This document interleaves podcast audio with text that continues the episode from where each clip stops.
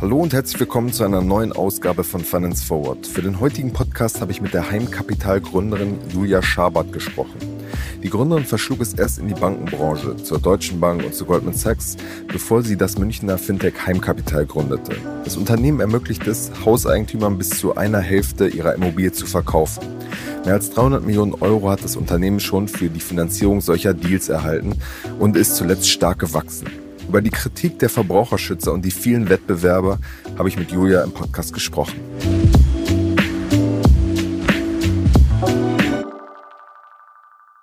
Hallo Julia, herzlich willkommen bei Finance Forward. Hallo Kasper, ja, vielen Dank für die Einladung. Sehr gerne. Zum Start würde mich mal interessieren, kennst du eigentlich die Serie Bad Banks? Bad Banks? Ja. Ja, die kenne ich. Und ähm, wenn man sozusagen dein LinkedIn anguckt, dann sieht man ja so Deutsche Bank, Goldman Sachs. Hast du dich da irgendwie in der, in der Serie wiedergefunden?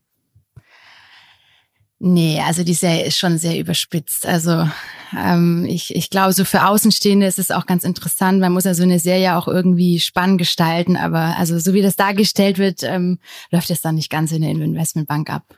Also nicht so viele äh, Intrigen und äh, Kämpfe und Nee, also das kann ich jetzt so nicht bestätigen. okay. Ähm, wie, wie hast du diese Zeit, ähm, jetzt auch ein, ein, bisschen Abstand, wie hast du diese Zeit ähm, erlebt? Das war ja quasi dein Berufseinstieg, erst mhm. einige Jahre bei der Deutschen Bank, dann bei, bei Goldman mhm. Sachs. Also ähm, bei beiden Instituten, es war eine super, super spannende Zeit für mich, weil, also ich habe ähm, Statistik studiert, aber auch ähm, Economics, also ähm, Volkswirtschaftslehre, insofern schon immer so einen Bezug auch zu den Themen gehabt, aber äh, und bin auch, äh, mein Abitur habe ich zu der Zeit gemacht, wo ähm, ja der Josef Ackermann dann die Deutsche Bank angeführt hat. Und das war, da war ja auch viel Medienpräsenz zu äh, dem Thema Investmentbank im Allgemeinen. Und ich fand war das nicht so das beste Image. Das stimmt, Zeit. aber ich fand, das stimmt, aber ich fand das einfach immer sehr, sehr spannend ähm, und, und wollte da einfach auch mal hinter die Kulissen schauen, was ich dann ja auch gemacht habe. Und ich fand es ähm, sehr interessant. Ich habe sehr viel gelernt über, über Märkte, über Kapitalmärkte und ähm, auch in beiden Häusern ähm, tolle Kollegen äh, kennengelernt. Ähm, ich fand es auch spannend, mal den Unterschied von einer ja, europäischen deutschen Investmentbank zu einer amerikanischen Investmentbank zu sehen. Was waren da so die Unterschiede kulturell? So? Ja, es ist viel ein kultureller Unterschied. Ähm, Wie macht sich das bemerkbar? Ja, also ich, ich, ich finde, man kann die beiden Häuser aber auch nicht so gut vergleichen, weil Goldman viel kleiner, kleiner ist. Es ist viel boutiqueartiger. Also die Teams sind kleiner. Man ist auch, ähm, da ist jetzt eine Deutsche Bank war da einfach ein bisschen institutioneller ähm, man muss schon einfach sagen, bei, bei Goldman in London auf dem Trading Floor, da arbeitest du schon mit, mit, mit Top-Leuten zusammen. Also deine Peers, die waren dann ähm, Cambridge, ähm, Oxford, ähm, alle tollen Schulen und Universitäten. Ähm, es hat schon Spaß gemacht, da auf jeden Fall zu lernen und ähm, Erfahrungen zu sammeln und auch so diese äh, Work Ethic, ja, diese Arbeitskultur auch mal so mitzunehmen, auch ja, man sagt ja immer, Goldman hat bisschen so ein, so ein, ja, wie soll ich sagen, wie so ein Klickencharakter. Ähm, das fand ich schon auch spannend, das einfach mal so von innen zu erleben. Äh, und insofern bin ich froh, dass ich diese Erfahrung gemacht habe. Wie macht sich dieser Klickencharakter, wie macht sich das dann bemerkbar? Ja, es ist halt ähm, so schon sehr eingeschweißt. Die, ne, man arbeitet auch sehr viel. Man darf nicht ver vergessen, man verbringt halt wirklich von morgens, also im Trading Floor 57 sind wir alle ähm, gestartet, bis abends um 18 Uhr nonstop sitzt man an einem Desk und äh, also im Trading. Ich spreche jetzt vom Trading, wo ich gearbeitet habe. Und äh, klar, dann hat man Pause, dann gibt's ein Gym im Keller, alle gehen ins gleiche äh, Fitnessstudio quasi, man trainiert mit seinen Kollegen und abends sitzt man dann auch noch mal mehrere Stunden zusammen und arbeitet an irgendeinem Projekt. Äh, und meistens ähm, sind dann auch noch Drinks nach der Arbeit organisiert. Also man ist eigentlich die komplette Woche von wirklich ganz früh morgens bis spät abends immer mit den gleichen Leuten, die auch das gleiche Mindset haben, die alle was erreichen wollen, die ehrgeizig sind, die Lust haben. Man hat tolle Gespräche, weil es wirklich auch clevere und tolle Leute einfach sind. Ähm, und alle sind interessiert an, an dem gleichen Thema. Und das meine ich mit diesem, ja, mit diesem Charakter. Die Werbung. Wir machen eine kurze Unterbrechung für unseren Werbepartner Kapital. Seit vielen Jahren zeigt das Wirtschaftsmagazin Kapital Entwicklungen aus der Wirtschafts- und Finanzwelt, begleitet den Wandel von Unternehmen, erkennt neue Trends und erklärt die großen Umbrüche der Weltwirtschaft. Neben Analysen und Tests gibt es unter anderem auch eine umfangreiche Auswahl an Ratgeberthemen. Sichert euch jetzt euer Plus an Wirtschaft und Finanzen. Mit dem Code OMR24 könnt ihr Kapital Plus drei Monate lang für 99 Cent testen. Einfach auf www.kapital.de slash OMR einlösen und alle umfangreichen Ratgeber zu Geldanlage, Vorsorge, Versicherung und Immobilien lesen. Außerdem erhaltet ihr Zugriff auf alle Kolumnen und Analysen der Kapitalexperten. Wir wünschen viel Spaß. Werbung Ende. Hm. Ist es denn so, dass, dass du dieses Netzwerk, dass es jetzt noch weiter besteht und dass du immer wieder auch mit den, den Leuten irgendwie zu tun hast? Ja, wobei ich sagen muss, dass wir ähm, tatsächlich auch viel, mein Mitgründer, der Dimitri Miller, der hat ja auch ähm, bei der Deutschen Bank gearbeitet. Äh, wir kennen uns daher ja auch, wir waren im gleichen Graduate-Jahrgang. Und ähm, da bestehen eigentlich schon auch noch immer wieder Beziehungen auch zur, zur Deutschen Bank. Also da ähm, auf jeden Fall, ja. Hm. Gab es denn ähm, bei, bei Goldman zum Beispiel auch so einen Austausch zwischen den Investmentbanker, die irgendwie so Interesse am Gründen hatten? Es gibt ja zum Beispiel die beiden Scalable-Gründer waren ja bei, bei Goldman Sachs. Ähm, gab es da so eine Art Netzwerk auch und Austausch, was das Thema Gründung angeht? Ähm, ja, auf jeden Fall. Wobei ähm, ich sagen muss, dass ich da jetzt, also ich bin jetzt nicht zu Goldman gegangen mit dem Gedanken, oh, ich will auf, also ich werde auf jeden Fall mal gründen. Ähm, das hat sich dann eigentlich eher so aus der Produktidee her, heraus ergeben, dass man einfach gesehen hat, okay, ähm, ich habe eigentlich relativ schnell gemerkt, oder ja, wir zusammen, ähm, man kann gerade im Immobilienbereich in Deutschland noch, noch so viel machen. In Großbritannien sind die Produkte und auch die Angebote und wie sie präsentiert werden ganz anders oder auch in Ländern wie äh, in Niederlande, ja.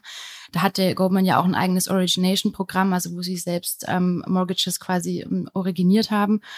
Und da war mir eigentlich relativ schnell klar, okay, ähm, man kann in Deutschland da noch viel tun. Und dann hat sich halt eben diese konkrete Idee mit dem Immobilienteilverkauf oder in Großbritannien dem Equity Release Modell äh, für uns herauskristallisiert. Mhm. Und das stand da nicht zur Diskussion, dass ihr das mit Goldman macht, sondern äh, habt euch gesagt, wir wollen das selber auf unsere Art ähm, ausgestalten. Ja, ähm, das war dann auf jeden Fall klar, weil Deutschland war jetzt auch nie so der, der Präsenzmarkt für, für Goldman zu der Zeit. Also die haben sich schon verschiedene Märkte auch angeschaut. Ähm, da war schon auch immer ein bisschen die Überlegung, dass die Deutschen vielleicht auch gar nicht offen für solche digitale Geschäftsmodelle sind. Das war schon die herrschende Meinung zu der Zeit. Äh, und dass die Deutschen auch eher konservativer unterwegs sind und eben zu ihrem persönlichen ja, ähm, Bankberater äh, präferiert gehen und eben nicht neue Player und offen für solche digitalen äh, Vertriebsmodelle auch sind. Hm. Wie, was waren dann ähm, die, die ersten Schritte? Wie kam es ähm, zu dieser Gründung aus einem ja wahrscheinlich sehr, sehr gut bezahlten Job heraus? Also wir haben das tatsächlich ähm, parallel äh, zu unseren damaligen Jobs noch gemacht, also den Research gemacht. Das war sogar schon Anfang 2019, den ähm, Research gemacht, äh, überlegt, okay, wie könnte so ein Modell sein? Sehen wir da Marktpotenzial? Dann haben wir irgendwann im Sommer das äh, Pitch Deck ähm, angefangen zu erstellen, sind dann auch in die Gründung gegangen. Also wir haben aus London heraus dann die GmbH, die Heimkapital GmbH in äh, Frankfurt damals noch gegründet und ähm, dann sind wir losgezogen und haben uns auf die Suche nach Investoren gemacht. Das hat dann, ähm, da hatten wir wirklich auch Glück, ja, über unser Netzwerk haben wir dann Kontakt zu Jabio geknüpft. Und Jabio ist ja, ähm, ja auch bei uns mit investiert, ist ein Münchner Wagniskapitalgeber. Zum Beispiel also Solaris und Co. Genau, investiert. genau, haben auch ähm, da tolle Investments gerade im Fintech- und Insurtech-Bereich gemacht.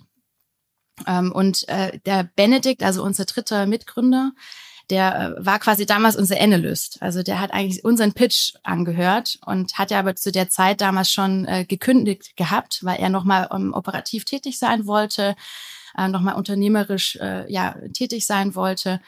und äh, fand das Produkt toll, den Markt toll, ähm, fand auch uns als Team gut und so haben wir uns dann zu dritt gefunden, was natürlich auch für uns eine tolle Chance war, weil ähm, der Benedikt natürlich über Jabeo ähm, schon über mehrere Jahre bei seiner Tätigkeit bei Jabeo unsere Business Angels, die dann ja auch investiert haben, ähm, kannte. Und naja, wie man weiß, Geld ist immer so eine Vertrauenssache auch. Und ähm, somit konnten wir dann eigentlich relativ schnell eine ähm, entsprechende Summe einsammeln, also unsere Pre-Seed-Runde abschließen und sind dann, also haben dann unsere Jobs äh, gekündigt und sind dann im Januar 2020 alle nach München gekommen. Hm. Ist auch, glaube ich, immer gut, einen VC mit an Bord zu haben, ehemaligen für die ganzen Verhandlungen, oder? Der kennt, kennt dann alle Tricks von der anderen Seite. Total. Also es war eine totale Ergänzung auch zu, zu unserem Skillset. Absolut. Ja. Hm.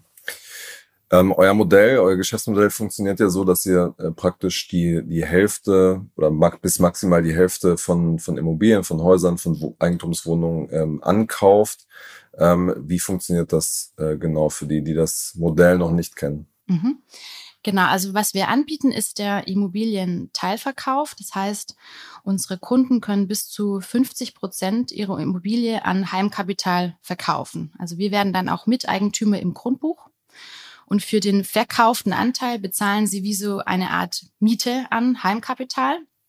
Und Sie können dann weiter in der Immobilie wohnen bleiben. Also eigentlich ändert sich für Sie de facto nichts. Äh, und am Ende der Immobilienpartnerschaft wird die Immobilie gesamtverkauft. Äh, den Gesamtverkauf übernimmt auch Heimkapital und damit bieten wir dem Kunden eine Art ja, rundum sorglos Paket. Mhm. Wie, wie ist da die, die Resonanz bislang?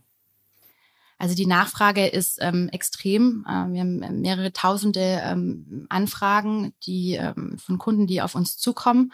Ist auch das Schöne, dass die Kunden zu uns kommen. Klar machen wir äh, Werbung, aber ähm, also wir machen jetzt kein ähm, Cold Calling oder Out Outbound Sales, sondern ähm, wir bedienen verschiedene Marketingkanäle und die Kunden kommen dann zu uns und die Nachfrage ist sehr, sehr steigend. Also wir merken auch, dass aktuell ein ganz großes Momentum im Markt ist. Ähm, natürlich auch, ich meine, die Inflation ähm, fördert natürlich auch eher den Bedarf nach Liquidität bei den Kunden.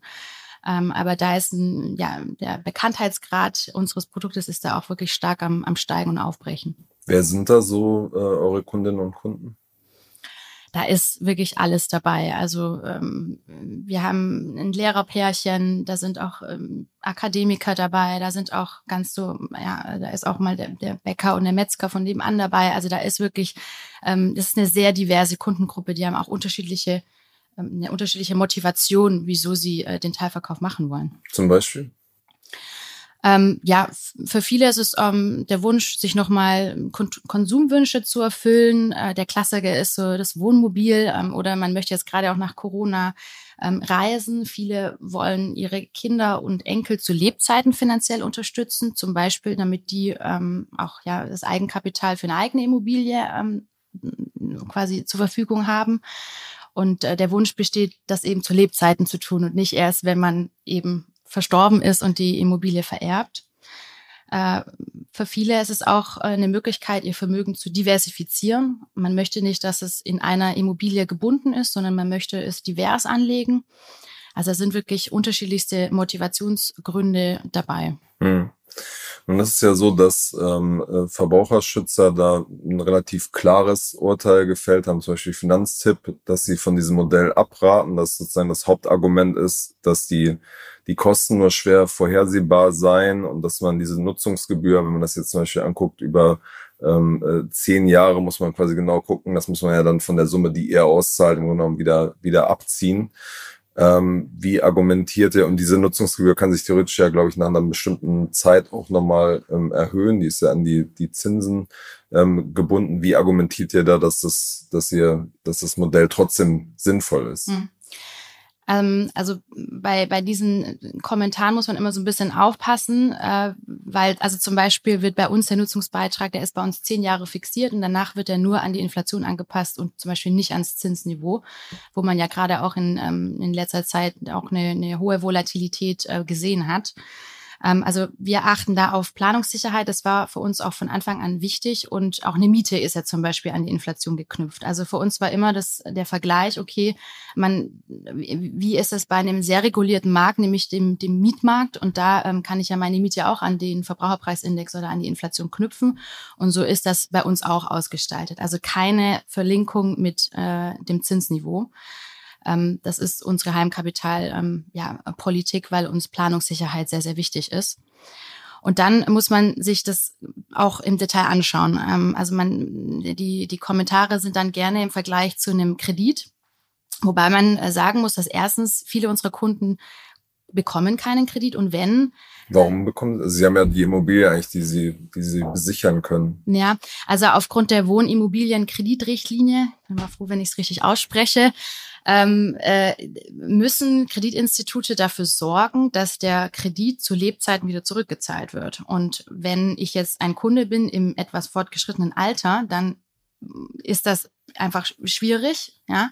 Und wenn dann nur mit höheren Tilgungszahlungen zum Beispiel verbunden und wenn ich dann das Zinsniveau plus die Tilgung on top nehme, dann habe ich eine monatliche Belastung, die für mich de facto nicht mehr so interessant ist. Vor allem, wenn ich ab ähm, Summen 100.000 Euro und aufwärts spreche, weil da startet nämlich unser Produkt und nicht über einen Konsumentenkredit von irgendwie 20.000 Euro, sondern wenn ich über höhere Beträge spreche, dann ist das einfach von einer ähm, Cashflow-Perspektive für die Kunden nicht interessant oder sie bekommen eben gar keinen Kredit.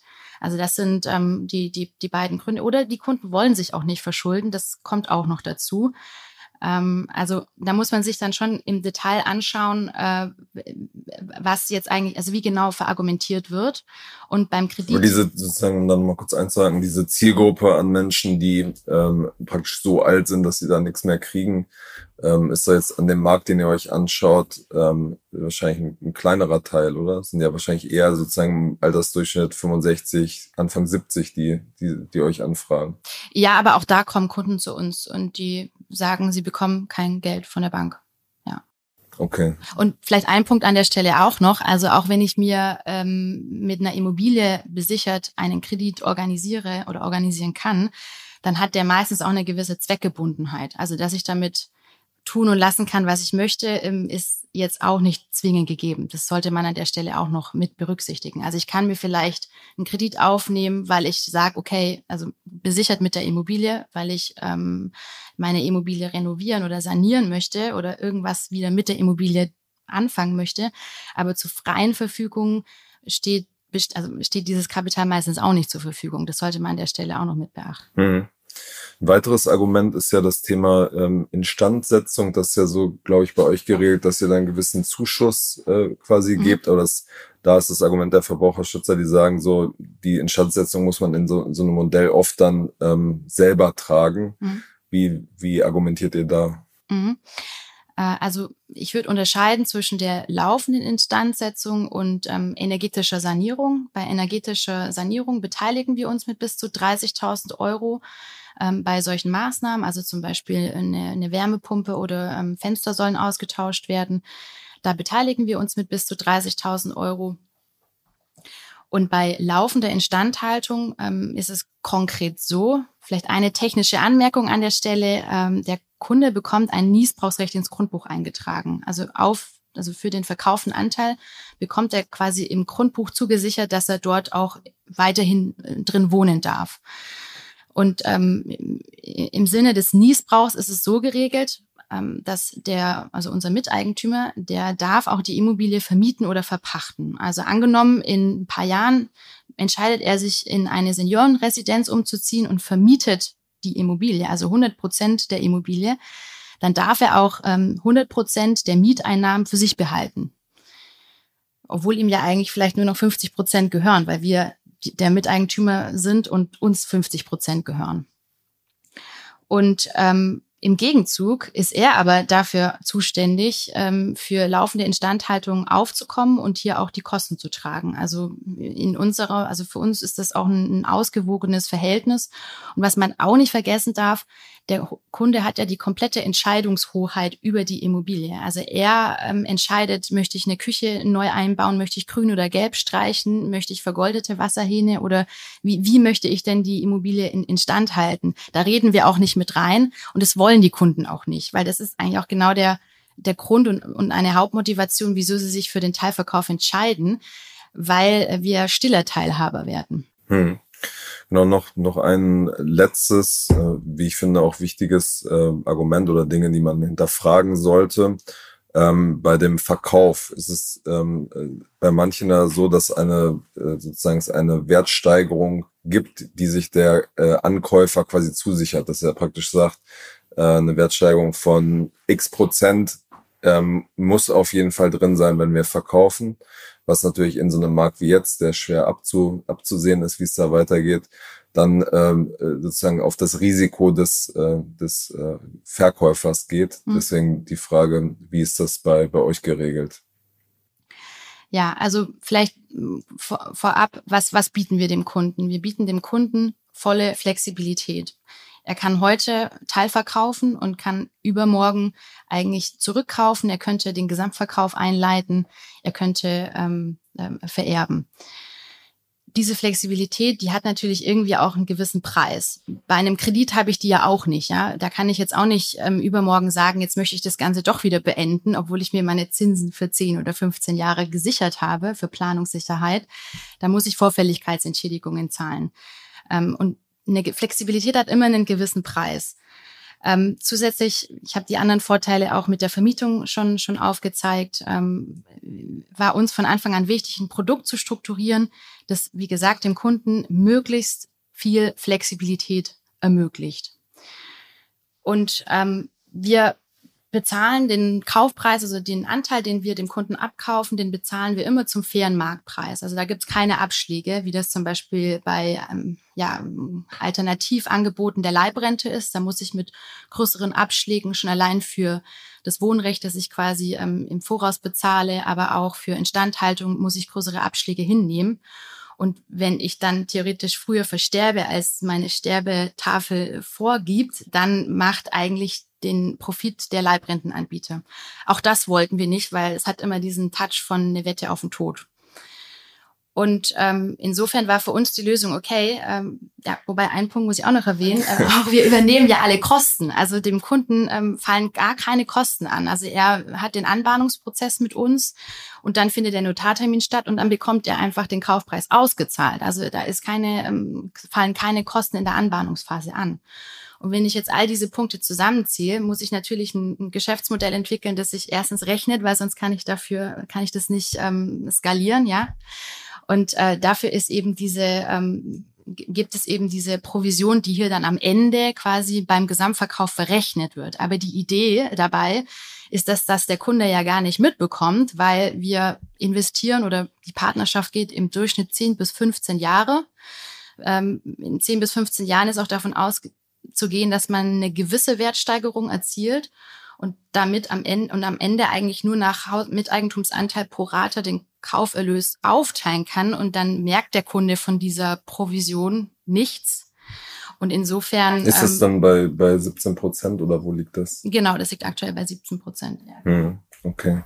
Inwiefern beeinflusst dieser sich jetzt verändernde Immobilienmarkt eure ganzen Modellrechnungen? Man sieht ja, dass es im Moment so ist, dass ähm, ja die Preise wahrscheinlich runtergehen. Also es gibt, glaube ich, jetzt im Moment ja nicht so super viele Transaktionen, aber es deutet darauf hin, dass die Preise stagnieren oder runtergehen. Inwiefern ähm, wird das euer ganzes Modell auch beeinflussen? Mhm.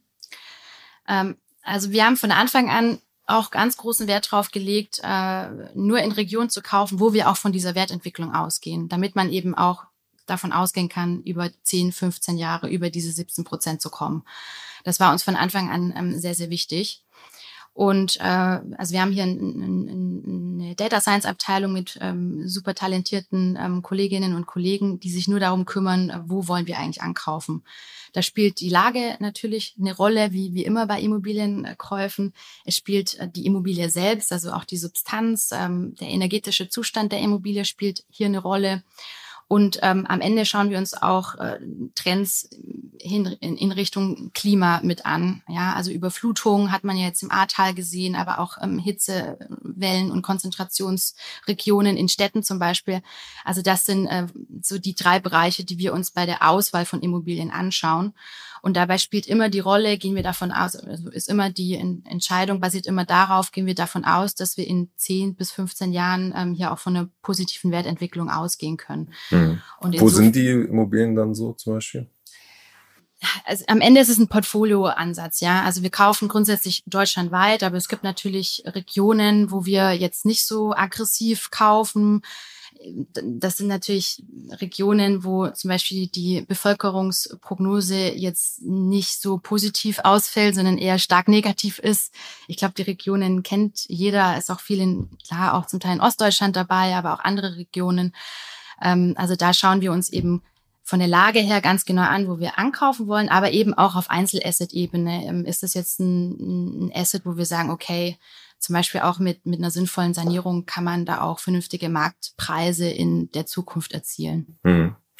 Der Markt hat sich ja rasant entwickelt, muss man sagen. Sind äh, in den letzten, glaube ich, anderthalb Jahren ähm, einige Anbieter gestartet. Engel und Völkers hat ein Angebot, dann gibt es Deutsche Teilkauf, dann gibt es Wertfaktor. Wie, wie, wie kam es zu diesem Boom? Ich glaube, alle, die das große Marktpotenzial gesehen haben. Ähm, ich meine, es sind knapp 11 Millionen Haushalte im Alterssegment von 55 Jahren und aufwärts, äh, mit, also mit Wohnimmobilien. Ähm, da ist großes Marktpotenzial. Ich ziehe mal gerne einen Vergleich zu Großbritannien, weil ich den Markt auch ja von meiner Zeit bei Goldman sehr gut kenne. Da fanden 2019 zum Beispiel über 40.000 Transaktionen im Equity Release Markt statt, also neue Transaktionen. Das Equity Release Produkt ist quasi so ein löst ein ähnliches oder das gleiche Problem wie wir mit unserem Teilverkauf in Deutschland. Und der Markt ist von der Größe her ungefähr vergleichbar. Also da ist noch sehr, sehr viel ähm, Potenzial. Und Wo sind wir da aktuell in, in Deutschland? Das, äh, ich meine, ich kann jetzt nicht in die Bücher der, der Konkurrenten hm. genau Aber schauen. ihr habt ja wahrscheinlich trotzdem Schätzungen. Also. Ja, also mit Sicherheit mehrere tausend. Hm. Okay, und von den Volumen wahrscheinlich so eine knapp eine Milliarde. Oder was würdest du schätzen? Was, wer also sozusagen der Gesamtmarkt aktuell, was Teilkauf angeht. Ja, also wir haben jetzt dieses Jahr, um vielleicht mal eine Zahl zu nennen, 250 ähm, Millionen neue Assets under Management hinzugekauft über unsere Plattform, um mal dafür eine Größe zu nennen. Hm. Okay. Und was, also wie groß schätzt ihr das Potenzial dann unter den Hauskäufern? Du hast vorhin schon gesagt, es ist jetzt nicht für jeden das äh, perfekte Produkt. Wie groß seht ihr denn das Potenzial unter diesen äh, 11 Millionen? Also wir nehmen, also ich meine, Großbritannien ist ein Markt, der uns da bestimmt fünf bis zehn Jahre voraus ist. Wenn man sich die Transaktionszahlen dort anschaut, ich habe die Zahl gerade genannt, 40.000 ähm, das ist schon eine Richtung, die, die auch realistisch ist für den deutschen Markt. Mhm. Ähm, inwiefern ist das äh, praktisch ein Wagniskapital-Case? Äh, also mhm. sozusagen, mhm. wo ist die, die technische Skalierung, mhm. die ihr da seht? Mhm. Genau, also die, die Data Science Seite, die habe ich ähm, schon kurz skizziert. Wo wir aber auch ähm, immer großen Wert drauf gelegt haben, sind unsere, unsere Ankaufsprozesse, also unsere Co-Ownership Tech Plattform äh, im, im, Englischen oder eben unsere Teileigentums-Technologie-Plattform. Und ähm, da sind wir jetzt gerade auch mit dem neuen Investment, also der Series A, die wir im August abgeschlossen haben, soll da jetzt auch viel in den weiteren Ausbau dieser Plattform fließen. Da geht es dann viel um Effizienzgewinne entlang des Akquiseprozesses. Also ein Prozess von Erstkontakt bis Notartermin dauert zum Teil zwei bis drei ähm, ja, Monate. Da sind viele Dokumente, die auch noch mit ausgetauscht werden, die geprüft werden müssen ähm, viele ähm, Datenpunkte, die ähm, gesammelt werden entlang dieses Prozesses. Und ähm, da soll natürlich bei repetitiver Arbeit so wenig ähm, Manpower wie möglich eingesetzt werden, äh, sondern ähm, vieles automatisiert werden. Das haben wir auch schon gemacht. Äh, wir haben da auch sehr ja, effiziente Prozesse schon aufgesetzt, aber das kann man natürlich immer noch weiter verbessern. Ähm, also das ist ein ganz großes äh, Fokusthema bei uns. Und ähm, ja, damit man eben diese äh, Skalierung, die wir gerade auch mit den 40.000 Transaktionen, wenn man sich äh, in die Richtung annähern möchte, dass man da auch ähm, möglichst effizient diese Skalierung dann auch ähm, ja, umsetzen kann. Hm, okay, aber das heißt, das ist dann eine, eine Prozessunterstützung äh, oder sozusagen ähm, was ist da so die, die, die größere Tech-Vision, sage ich mal? Also es ist klar, dass es immer effizienter wird, aber ja. gibt es da diese Komponente auch noch? Ja, also um vielleicht ein Beispiel zu nennen, wir haben, ähm, da gab es auch eine Pressemitteilung vor kurzem, eine äh, Kooperation mit Remax auch geschlossen. Also da haben wir jetzt ein eigenes Joint Venture, die mit einer eigenen Marke auch, Max Capital, powered by Heimkapital. Und ähm, da ist quasi auch die Idee, äh, mit ja, Marken, die schon bekannt sind, zusammenzuarbeiten und für sie die Plattform zur Verfügung zu stellen, um eben ähm, ihre Akquisekanäle zu nutzen, weil die Makler schon gute ähm, Beziehungen zu den Kunden aufgebaut haben und ähm, sie quasi an unsere Plattform anzudocken. Und das ist jetzt ein Modell, was man ja durchaus auch mit, mit anderen Marken zum Beispiel nochmal wiederholen kann. Also zum Beispiel mit Banken oder zum Beispiel, ja, mhm. ist durchaus denkbar. Und äh, vielleicht noch ein anderes Skalierungspunkt. Äh, ich meine, die Marktbedingungen, die uns bewogen haben, also in Deutschland zu starten, was ja vor allem auch der demografische Wandel war und ähm, ja, die, die Thematik, dass unsere Kunden eigentlich asset rich, aber cash pur sind, die findet man ja auch in anderen europäischen Ländern vor zum Teil auch mit besseren Bedingungen. Also die Eigentümerquote in Deutschland ist jetzt gar nicht unbedingt äh, die, die höchste. Ja. Mhm. Klar, es ist ein großer Markt, das darf man jetzt auch nicht vergessen. Und so von der Wertentwicklung äh, und äh, den Marktgegebenheiten ist es ein einfacherer Markt als jetzt andere Länder zum Beispiel, ähm, weil man Ne, wir brauchen viel Kapital für die Refinanzierung. Deswegen fühlten wir uns jetzt im deutschen Markt da auch am wohlsten. Aber ähm, es gibt ja, wie gesagt, auch andere europäische Länder, wo man diesen Teilverkauf-Gedanken ja auch anwenden kann und auf ähm, große Nachfrage stoßen wird. Hm. Wie, ähm, das finde ich jetzt bei dem Modell eine, eine spannende Frage, wie man diese ältere Zielgruppe eigentlich erreicht, weil ähm, das wahrscheinlich ja nicht wie jetzt, keine Ahnung, Trade Republic äh, wird da eine ganz andere Strategie haben, äh, wo die Kundengruppe so vielleicht Anfang 30 ist, mhm. ähm, als, als ihr, die jemanden erreichen müsst, der Anfang 50 oder Anfang 60 ist. Wie geht ihr da vor? Also natürlich haben wir da in der Vergangenheit auch viel ausprobiert. Ähm, am Ende ist es ein bunter Mix aus verschiedensten Kanälen. Wir sind im linearen Fernsehen vertreten, AD, ZDF, äh, haben wir viel auch Werbung geschaltet. Dann in den Printmedien sind wir auch mit Editorials unterwegs. Das Produkt ist sehr erklärungsbedürftig, deswegen funktionieren ein bisschen längere Beiträge da meistens besser als die pure äh, Annonce quasi. Und ähm, dann klassisch auch im Performance-Marketing sind wir da auch dabei, Google, Facebook und so weiter. Merkt man denn, dass die Leute, es ist ja ein Produkt, was viele wahrscheinlich gar nicht kennen, deswegen ist ja die Frage, wie groß ist das äh, Google-Volumen da überhaupt drauf? Ja, also da gebe ich dir natürlich recht. Erstmal musste man viel, musste man viel Pionierarbeit leisten und die, das Produkt erstmal auch bekannter machen. Ähm, aber was wir auch sehen, ist tatsächlich Mundpropaganda. Also das äh, Kunden werben Kunden, das funktioniert eigentlich auch ganz gut, weil ne, wenn der Nachbar sich auf einmal das neue Wohnmobil leisten kann und äh, man fragt sich dann auch, wie hat er das dann jetzt gemacht? Sein Haus bewohnt er ja noch dann kommen da die Kunden auch ins Gespräch. Und deswegen ist für uns auch immer wichtig, besonders guten, transparenten und fairen Service zu liefern, damit eben über diese Mundpropaganda das, das Produkt auch ähm, noch bekannter wird. Alles klar, wir sind schon äh, am Ende der, der Zeit angekommen. Zum Schluss äh, machen wir immer noch so eine kleine Fragerunde, weil du als Gründerin ja auch immer so ein bisschen in die äh, Zukunft äh, schauen musst. Ähm, lese ich dir jetzt noch ein paar Predictions vor, wo uns mhm. interessieren würde, ähm, wie du das äh, einschätzt, so unterschiedlichen Fintech-Themen. Mhm. Genau, wer ist äh, Ende des kommenden Jahres äh, mehr wert, N26 oder die Deutsche Bank? Na, ich bin pro Fintech, N N26. Okay. Ähm, werden wir in den ähm, ja in dem nächsten Jahr große prominente Fintech-Pleiten äh, erleben? Das ist nicht auszuschließen. Okay. Und äh, wo steht der, der Bitcoin-Kurs äh, in einem halben Jahr eher bei null oder eher bei 100.000? So ein bisschen auch als Gradmesser für die ganze äh, Stimmung im Kryptomarkt. Eher 100.000. Okay, sehr gut. Dann äh, sind wir gespannt, äh, ob sich das bewahrheitet. Vielen Dank auf jeden Fall für deine Zeit und bis Danke. zum nächsten Mal bei Finance Forward. Ja, vielen Dank.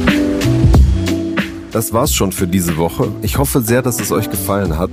Bei Feedback meldet euch gerne unter der Mailadresse kaspar.schlenk.financefwd.com oder schreibt mir in den sozialen Netzwerken. Und wir freuen uns natürlich über positive Bewertungen in den Podcast-Playern. Bis nächste Woche.